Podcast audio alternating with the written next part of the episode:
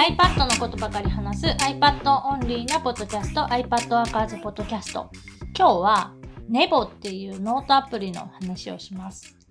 あの、計算式書いたら答えが出てくるやつ。そう、マイスクリプト Nebo とか、まあ今アプリ名は Nebo だけになってるんだけど、昔はマイスクリプト Nebo とかっていう名前のノートアプリだった。あれ、その、めっちゃすげえやんって結構思った記憶があって。まだその iPadOS で手書き文字の認識というかあのスクリブルとかが入るよりももっともっともっと前から手書きで書いた文字がリアルタイムにテキスト変換されていくっていう、まあ、ノートアプリ。で、個人的に俺がすげえなと思ってたのが、その数式みたいなやつが手書きをきれいに書き直してくれるし、計算、答えも出てくるんだよね。確か。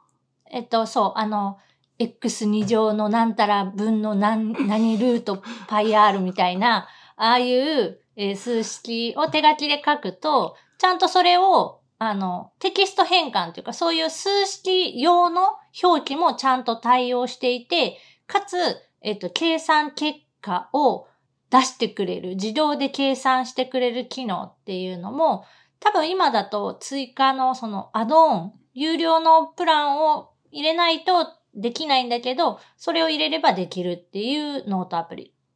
で、確か iPad Workers っていうあの Kindle で出した本にも紹介してたと思う。していたんだけど、その時からまただいぶこのノートアプリも変わっていて、基本の思想というか、えっ、と、手書きで書いた文字がリアルタイムにテキスト認識、まあ、されて変換できる。で、しかもそのテキスト変換の精度がめちゃくちゃ高いっていうのは変わらず。で、それにプラスしてどういうことが新しくなったのかっていうと、まあ、今までその Nebo っていうノートアプリは、イメージで言うと、ワードとか Pages みたいな、あの、左上から順番に文字が入力されていくようなノート。ああ、あの、Apple のメモ帳と同じく基本上から下にしか書けないやつだったね。で、ノートの好きな場所に、えっ、と、書くことがちょっと難しいというか、オブジェクトっていう、まあ、フリースペースみたいなので、ブロックで手書きのスペースを入れることはできたんだけど、その紙の好きな場所に手書きでメモを取ることっていうのは、あの、できなかったアプリ？つまりできるようになったってこと。それが、今は、えっ、と、ノートと、なんかフリーフォームみたいな、あの、無限キャンバスモードみたいなのと、今2種類あって、そのフリーフォームっていうか、あの、無限キャンバスモードを使うと、自由な場所に、えっ、と、手書きで書ける。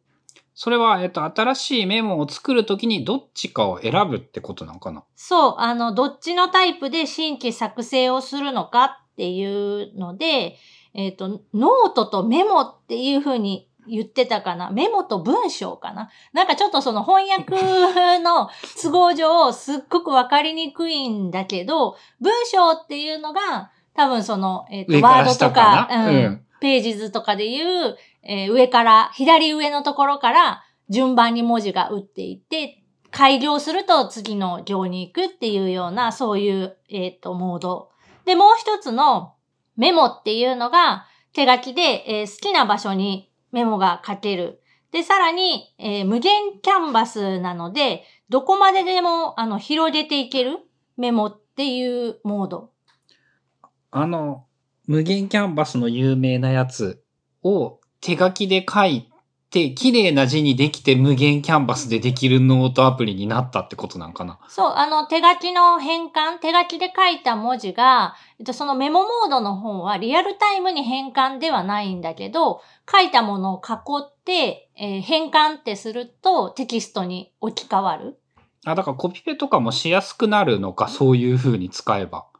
で、あとはあの図形の補正機能、丸とか四角とか直線とかって、ペン先を離さずにずっとこうグーって押してると、綺麗な図形になるっていう機能もあるから、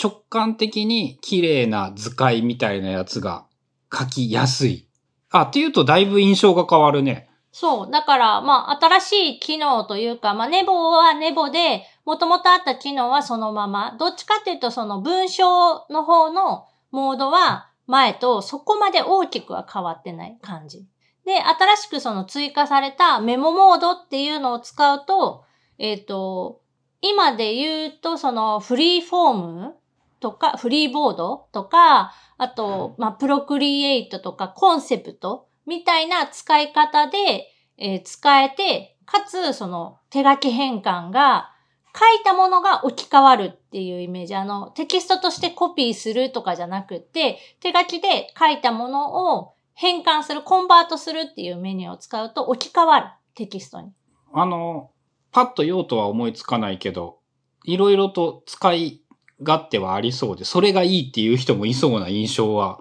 する。だから、春菜の場合だと、もともとあったその文章モードっていうのあれはあんまり好きじゃなかったんだよね。テキストがリアルタイムに変換されていって、で、さらにその前後の文脈を読んで、これはこの漢字だろうとか、この漢、この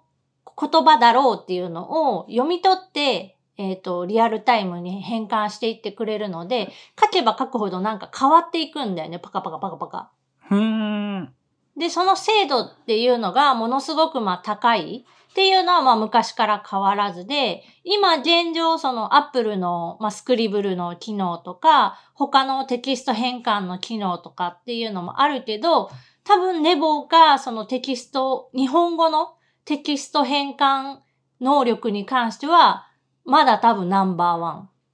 まあ、しばらく使うだけでも十分に価値はあるのか。で、イメージとしてはなんか学校のノートみたいなのをこう綺麗に取るのに、手書きで書いたら、えっ、と、全部テキストに入力に変わって、で、そういう図形とか、あの、ダイアグラムっていうの？三角から棒が出て、矢印が出て、次こうなってるフローチャートみたいなのとか、ああいうなのもすっごく簡単に、その手書きで書くだけで簡単に書ける。挿絵みたいなのも書けるの？一応。